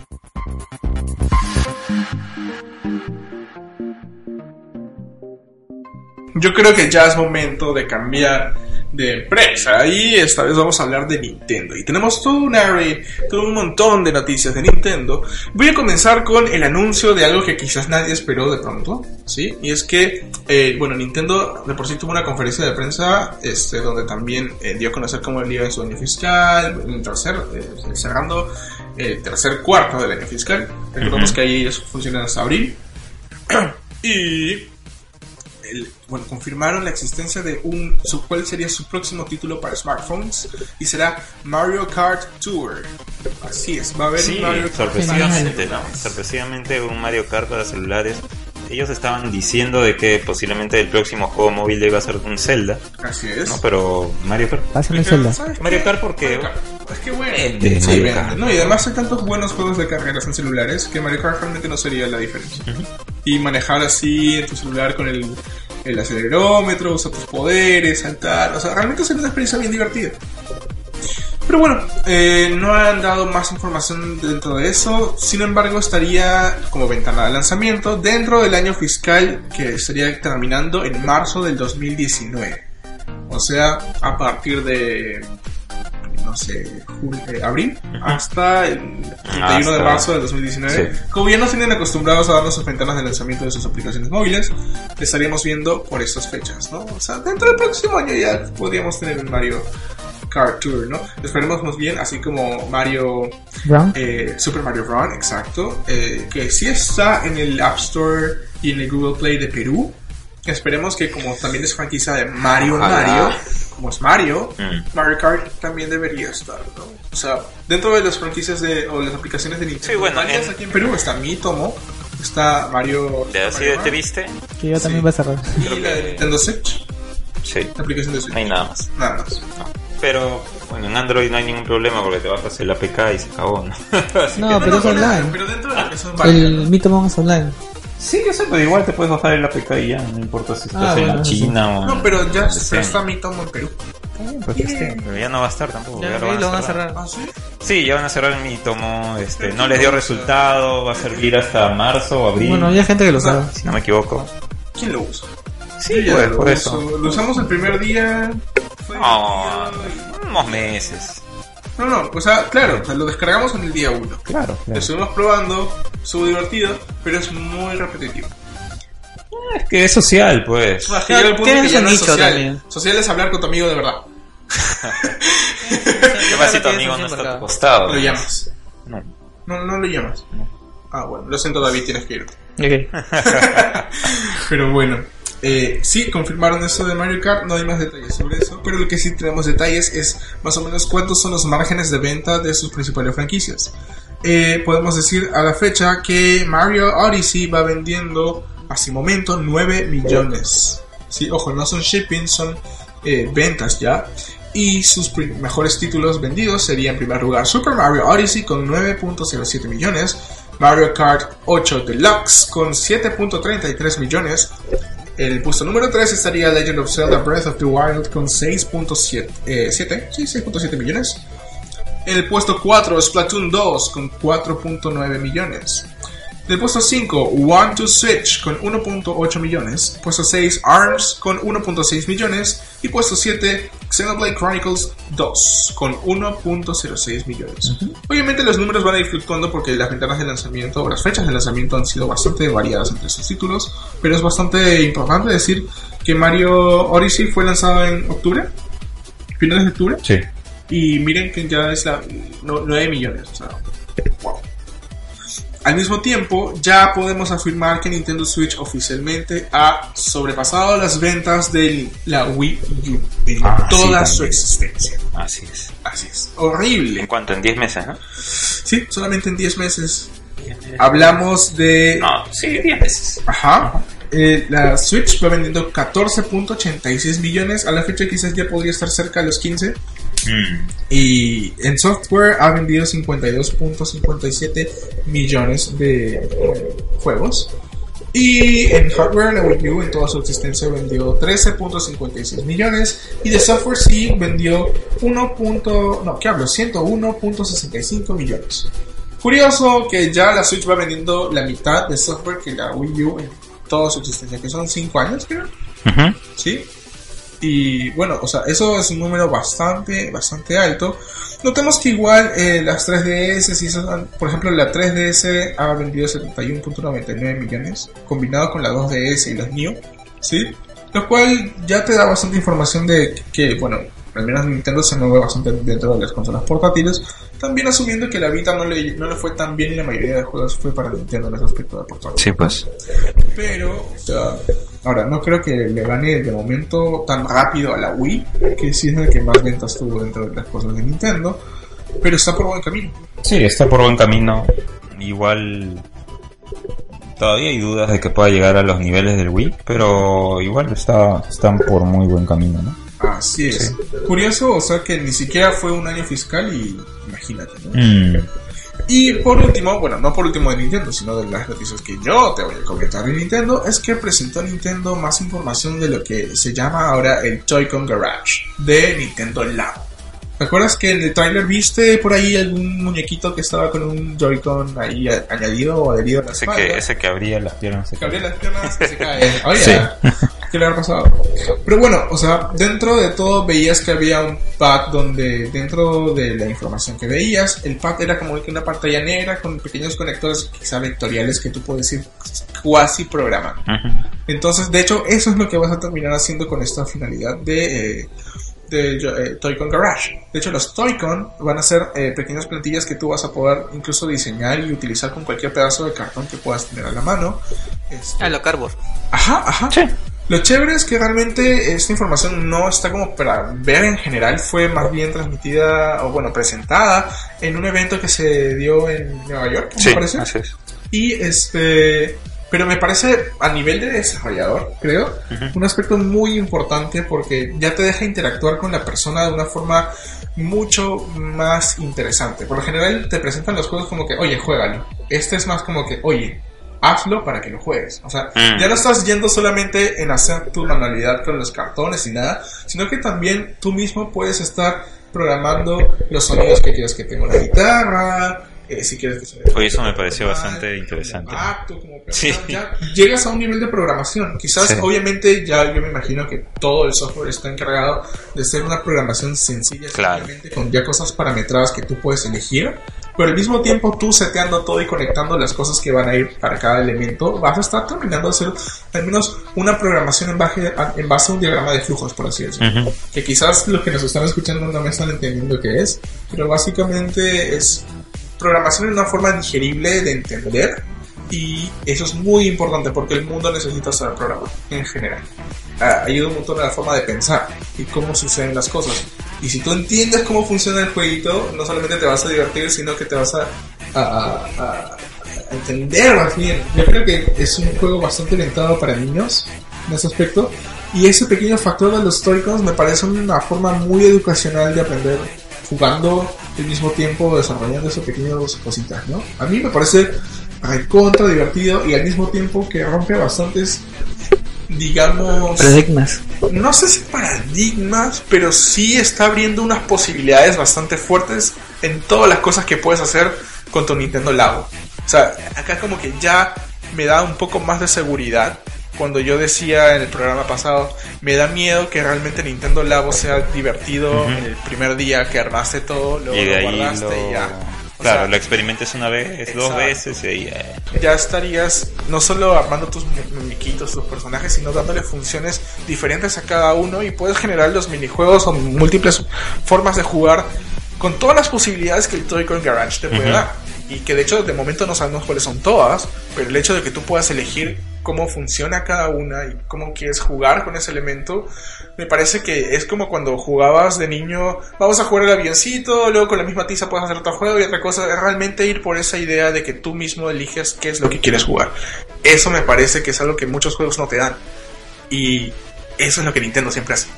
Entonces, eh, con Garage. Me parece creo que una de las noticias en cuanto a juegos de Nintendo más chéveres, incluso Creativas. entiendo, claro, entiendo bastante lo- todo lo paja que es el, el Nintendo Labo, pero ese factor me ha hecho estar un poco más seguro sobre cómo va a funcionar Nintendo Labo y creo que sí está yendo por un buen camino en ese aspecto. Así es. Sí, eh, la verdad es que Labo es muy muy interesante y espero poder probarlo pronto también. Llegará- no llegará. no, no va a llegar. Oficialmente no va a No, me llegar. compré mi Switch. Polvo nomás. Oficialmente no va a llegar, pero bueno, sí, pues, polvito será, no sé. Le imprimes tu cartón en el y ahí el software. Y eso lo mandas a comprar, pues. No, no creo que se venga. No sé, ¿no lo venden online? Eh, es que no estoy seguro todavía. Es, es como que una noticia que todavía no está muy clara porque si lo venden online ya hay los cartones. Te los venden los Claro. kits a 20 dólares. Es que no van a vender los kits por separado, ya lo dijeron. Pero dijeron que tú mismo lo puedes hacer. Claro, tú mismo lo puedes hacer, Estoy pero no sé qué tan limitado sea ese tú mismo puedes hacer. ¿entiendes? Si te dan los diseños, lo puedes imprimir en Es que no hoja. te van a dar ningún diseño, ya lo dijeron. Bueno, Snopo y Gonta the Game. Sí. Pero bueno. Este, ya pasando a estas últimas noticias de Nintendo, rápido nomás, es que le hicieron una encuesta a los desarrolladores que se van a presentar en la Game Developers Conference, ¿no? En la GDC que se da todos los años en San Francisco, si no me equivoco. así es. Así es. ¿no? Esta vez preguntaron a 4.000 desarrolladores si es que realmente eh, la Nintendo Switch ha aumentado el interés entre este grupo, ¿no? Ajá. 36% de los que respondieron han dicho que sí, realmente están interesados en desarrollar para la Nintendo Switch. Este número se pone arriba de la Xbox One, que ha bajado a 28%, y, pero todavía está arriba Sony PlayStation 4 con 39%. Mira, pero están por ahí peleándose, ¿no? Y PC no figura. Oh, claro que sí, está en 59%. Ah, ya decía, ya. ¿Qué te crees? Como estábamos hablando de consolas, y dije, yo creo que la PC al final. No, la La- PC la es la PC, claro, sí. es donde entra todo, Oiga. le va todo en la PC.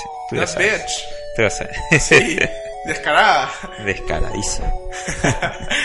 sí, pues. Así que este, definitivamente, bueno, la Switch está ganando bastante terreno en todos los desarrolladores. Hay muchos juegos indies que ahora están saliendo, están vendiendo hasta mucho mejor que en otras consolas que tienen más eh, pool de jugadores. Eh, Ni, ni siquiera ha cumplido un año la consola, ¿no? Claro. Por otro lado, también eh, hay otra noticia, justamente en estos resultados del tercer cuarto del año fiscal, es que ya han anunciado que han vendido 4 millones de Super NES Classic Edition. Oh, wow. Qué bestia, ¿no? 4 Sí, millones. Tenían un número de 2 millones en octubre, mira, y hasta ahorita, unos 3, 4 meses más, ya han llegado a doblar ese- esa cifra. Sí. Bueno, es que es, el Super. Tú vas a Estados Unidos y simplemente no lo encuentras. Exacto. En GameStop, por ejemplo, aparecieron más stock y creo que duró media hora o algo así y, y se acabó. ¿no? Así que este, definitivamente yo creo que si siguen sacando con consolas, se van a seguir vendiendo. Hazte con una. Así que tiene para más definitivamente el Super NES. Vamos a ver hasta qué número llega. ¿No? Y el NES también cuando saquen el, Sí, el tercer o cuarto lote, El no batch. sé cuántos lotes más están pensando sacar. Yo también quiero mi NES. ¿También quieres tu NES? Sí. Y mi Super NES. ¿Pero qué haces? ¿Lo vas a ¿Y por qué no te lo has conseguido ya? No sé, porque... ¿Por qué no te has hecho de ella? ¿Por qué no te has hecho con una? No, no sé, todavía no... Hazte con todos. Atrápalo ya. Sí, Cómpralo ya sé. ya, cómpralo ya. bueno, algún día. Pero mi amigo está vendiendo una NES. Una SNES. Una- Abierto. No, no, No, cerrado. vieja. Ah, cerrado. Nueva, o sea, de la clase. Cerrado, cerrado. No, SNES, SNES. Ah, ya, ya. ¿Y cuánto lo está no, no me vendiendo? escuchaste. Classic Edition. ¿A precio de costo? Sí, 500, pero. No, eso está más caro. No, 500 estaba en. no, en- está a En Phantom. 450 creo. ¿Ah, sí? Sí. Ah, ya. Voy a que- preguntar y le voy a rebajar el precio. Ok, sí, mejor relájale. Creo que se han acabado. Bueno, sí, no, ya- no hay. Fui la otra vez y no, no había ya. Damn. Mira. Bueno, ya como última noticia es este ¿te acuerdas cuando reportamos que eh, en esta Nvidia Shield, que solamente estaba en China, Ajá, ajá. estaban saliendo juegos de... Vari- bueno, Nintendo. varios juegos de Nintendo exclusivas para la, la Nvidia Shield y que pues supuestamente eran algunos juegos de GameCube, ¿no? En su mayoría, otros juegos de Wii. Jugadores o este hackers ya han podido ver cómo están corriendo estos juegos y reportado de que en realidad sí son juegos de GameCube de alguna manera sobrescalados Ajá. en la Shield, ¿no? Ya. Y que están corriendo bajo un emulador de GameCube. Ya. Dolphin. Sí, pues no. Dolphin será. No creo, Nintendo debe tener seguro. Bueno, pero esto eh, nada más indica de que Nintendo realmente sí ha trabajado en un emulador de GameCube para la arquitectura de la, de la Shield, ¿no? Que en realidad es la misma arquitectura de la Switch. Claro, el mismo procesador. Sí, el mismo procesador. No sé, pues Saltaron de 64. yo creo que ojalá exista una Virtual Console GameCube más adelante. Claro, Fire Emblem, Path of Radiance. Hay un montón de quiero una cosas. Shield portable, así como que sea igual que la Switch. Mm, Sí, sí, sí, la, la tablet, pues, ¿no? Así que esperemos de que en algún momento Nintendo se pronuncie con, con este tipo de cosas de, de la GameCube y, bueno, en realidad del, del emulador que todavía no han dicho nada, ¿no? Así es, antes también de terminar con Ujú. los batch de Nintendo, tengo dos pequeñas noticias, bueno, dos updates más. Uno de... bueno, Importantes. Importantísimos, de hecho. Sobre todo, bueno, yo creo que los dos son igual de importantes. Creo que a muchos, a algunos les va a interesar más que al fin, ya eh, hace dos años, creo, en el 2015, por ¿Qué ahí, cosa? me parece que recién habíamos eh, leído una de las primeras noticias donde se afirmaba que Nintendo estaría interesado en el futuro Ah. Ajá. eh, en desarrollar películas de sus franquicias más importantes. Y en ese momento fanboyábamos con Night, ¿te acuerdas? Sí. Pucha, ¿cuáles son las franquicias que yo quiero? No, yo quiero Metroid, yo quiero Legend. No, pero igual hubo el rumor este de Netflix y Zelda, ¿no? Sí, pero era un April Fool. Mm. Pero dentro de todo, realmente sí, Nintendo sí estaba este, interesado en eso. Y es tal que ya ha firmado un contrato y estaría trabajando con los que son desarrolladores de Despicable Me y los Minions, que sería Illumination Studios. Pero estarían haciendo una película, un largometraje, no solo un corto, sino todo un largometraje Claro. de Super Mario. Este, y lo paja es que estaríamos hablando de Chris Melandry, que sería el fundador y CEO de eh, Illumination Studios, y también Shigeru Miyamoto serían los dos coproductores de este film. Así es. Ya no tendríamos en ese caso, o sea, con Shigeru ahí metido, Claro. no podemos esperar que pase lo que pasa con cualquier otra franquicia de anime o videojuegos que lo pasan a los a, a- a las películas este no taquilleras Claro, que al final no representan pues el. Todo lo que es en realidad el videojuego hacia una película. ¿no? así es o sea ya con la presencia de Miyamoto yo creo que podemos estar seguros de que no De que va a ser algo de calidad. sí de que va a ser y que va a representar a Mario sobre todo. ¿Ok? Pero bueno, al mismo tiempo, otra noticia, no, yo creo que para los usuarios de Switch igual de importante que la franquicia de Mario en las películas es que ya sabemos al menos cuál es la ventana de lanzamiento de lo que vendría a ser el servicio pagado de Nintendo. Así es. Por Eh, fin. Sí, al fin. O sea, ya nos habían dicho, incluso la misma Switch te dice, en algún momento vas a tener que pagar en algún punto del 2018. Pero ahora también eh, ya habíamos sabido y nos habían confirmado que iban a hacer un pago de 20 dólares Sí, anuales. anuales. Es casi un pago mínimo comparado con otras cosas que te hacen pagar este, anualmente en la competencia. Este, pero sí, ya confirmaron específicamente que la ventana de lanzamiento sería eh, dentro de septiembre del 2018. Entonces, eh, ya se había dicho que en algún momento sería como un tipo de, de NES Classics, que más o menos tendría. Ah, lo que te van a dar aparte, ¿no? Claro, supuestamente te van a dar No hay nada concreto. juegos de supuestamente clásicos de Nintendo con, con, con, contenido online, ¿no? Ajá, ajá. Que igual, no han dado mucho detalle, no han explicado realmente muy bien cómo serían y qué títulos serían. Pero lo que sí podemos decirte en este momento. No, sí hablaron de algunos títulos. ¿eh? Sí, o sea, me parece que es Climbers Sí. y cositas así, pero Sí, o sea, Super Mario reinventadas uno, para que sí. tengan un sistema de leaderboard. No sé si a qué se refieren exactamente con versus online. O sea, podría ser un match de tú contra la otra persona a ver quién hace más puntos. Eso sería chévere. O un sistema de leaderboard. O sea, realmente, como digo, en detalle, detalle, detalle no han explicado, Claro, explayado no alucinantemente, así que realmente hasta ahora no tenemos en concreto qué es lo que va a suceder con los beneficios que te da este sistema, pero al menos sabemos que ya lo vamos a tener listo para septiembre del 2018 o al menos de que cambien pues las fechas como Sí, pero igual antes va a haber un public beta de, de la parte online para que vayan afinando todo lo que tendrían que, que hacer para que hagan un buen trabajo con la parte online, ¿no? Porque sabemos que Nintendo recién Bueno. abriendo estas cosas online, ¿no? Que realidad sus competencias ya las tienen pues desarrolladas hace tiempo. Sí, si no, no tendríamos el sistema de chat en celular. Pero bueno, yo creo que ya más información de eso lo vamos a ver en el E3 o más adelante en todo sí. caso, porque ya para septiembre, E3 en julio, agosto, ¿no? E3 es en junio. En junio, lo siento. Pero claro, entre julio y agosto, porque recordemos que también con el Switch no es como que Nintendo fue muy abierto desde el inicio, pero un mes antes, dos meses antes. en- así que incluso me animaría a decir que de repente ni siquiera lo vamos a ver para el E3, sino más bien para julio o agosto. Mm. Pero bueno, es la opinión de Waldo Maker, ¿no? Veremos qué pasa. Así es. Sí, así es. Así que este ya esa es la última noticia de- del podcast, pero antes de irnos queríamos comentarte, ¿no? Cuáles son los juegos que vienen este mes con PlayStation Plus Así y con es. Xbox Live. Live. Para PlayStation 4 está llegando Knack, ¿Quién pidió ese juego? está llegando Knack y Rhyme. Bueno, ya, Ryan me No. parece más decente que Nike. Sí, o sea, a mí me ha sorprendido, ¿no? Bueno, Knack tiene su chiste ya ahí para, para chibolitos, para niños, ¿no? No sé. Tiene Hasta su mecánica. Planet me parece más paja que Nike. Sí, pero ya lo dieron. Ya, ya. y Rhyme, bueno, es un juego que tiene algunos problemas, eso sí, de performance en las consolas. En Switch no lo compren, por favor, porque tiene muchísimos problemas de FPS, bajan demasiados y a veces es hasta injugable. Justamente esta semana pasó algo gracioso porque Nintendo rechazó el parche de performance que los desarrolladores de Rhyme estaban lanzando después a Nintendo para que lo acepten ¿Y por qué? porque Ah, pesa demasiado para la consola. Así que bueno, tenemos Rhyme y Knack para PlayStation 4, tenemos Spelunker HD para PlayStation 3 y Mugen Souls Z Sí. y para Vita tenemos Exiles N y Grand Kingdom.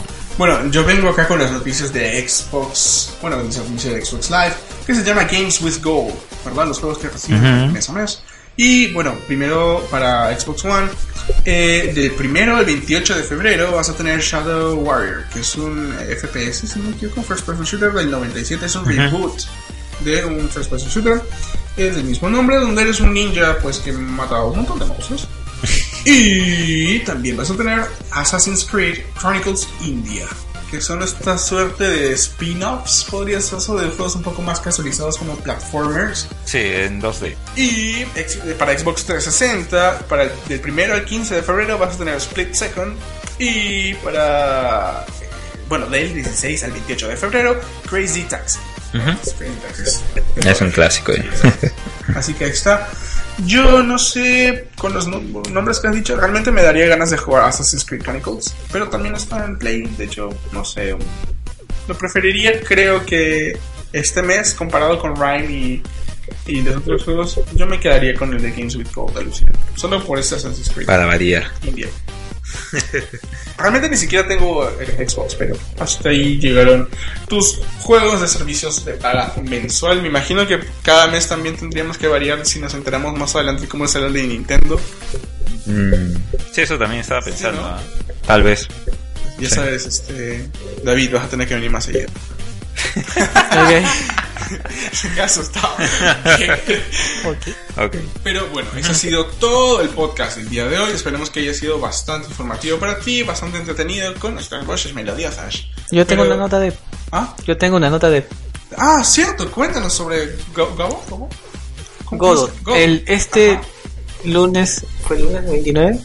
Por fin salió eh, Godot Engine. Es un Ujú. engine así como este Unreal y Unity. Es uno de los que está pegando fuerte. Y la razón por la que está pegando fuerte es por su simplicidad. Tiene lo que es el Godot Script, que es fácil de programar. Y ahora con esta nueva versión también están agarrando lo que es C Sharp. Y están avanzándose más más, entonces todos los desarrolladores están bien emocionados por este nuevo lanzamiento. Ojalá que creen más juegos en esta plataforma. Godo, ¿verdad? Sí, Godot. Así como suena, Godo. Godot, Godot. Ya saben chicos, si quieren utilizar un nuevo engine, si están por ahí dentro del medio de desarrolladores y estás O practicando, ¿no? practicando, quieres un nuevo tool, ¿Y dónde lo consigues? ¿En qué página? Eh, sí, engine.com. engine.com. Eh, no me acuerdo. Bueno, googleas Godon Engine en internet. O sea, yo creo que Google te puede ayudar a encontrar la página y debería estar el método de descarga. ¿Se tiene que comprar? No, es totalmente gratuito. Ah, qué rico. ¿Y producir también es gratis o también es como el sistema de No, 5%? absolutamente gratis. La licencia es el MIT y es totalmente libre. Tú lo puedes este, usar para hacer tus juegos comerciales, eh, lo que tú quieras. Óyeme, pero qué rico. Suena casi una ganga. Entonces, si quieres aprender un nuevo engine donde puedes desarrollar juegos y quizás no estás de- muy de acuerdo con las opciones de que tienes que pagar regalías tanto en, en Unreal o en Unity, de repente Godot Engine. Pues es lo normal, ¿no? Es lo normal, sí. O sea, si ya te De alguna estás manera tienen haciendo que con tanto dinero, pues lo normal es que tengas que colaborar con lo que te dé de Claro. comer. Pero este también es una lo bueno es que hay diversidad, hay competencia y hay más opciones para desarrollar el juego. Sí. Y hasta ahí tenemos las noticias del podcast número 85. Cinco. Nos vamos para los 100, nos faltan 15, mano. Todavía. Qué locón, ¿no? Hacemos show. Falta todavía muchos meses. Pero bueno, de hecho esperamos que te haya gustado un montón. Nuevamente queremos este, invitarte a comentar en las redes sociales. Ya lo hemos dicho dos veces durante el programa, así que creo que sería un poquito ya de más volverlo a decir. Pero lo que sí, como dijimos, queremos invitarte a escuchar el podcast de Luen, como lo habíamos dicho al inicio.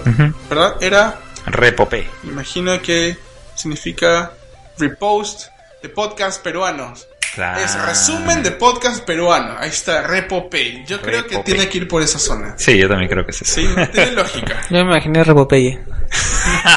hace hambre, hace hambre. Y este, y nada, eh, agradecer a todas las personas que comentan siempre en, la- en las redes, en, en la web.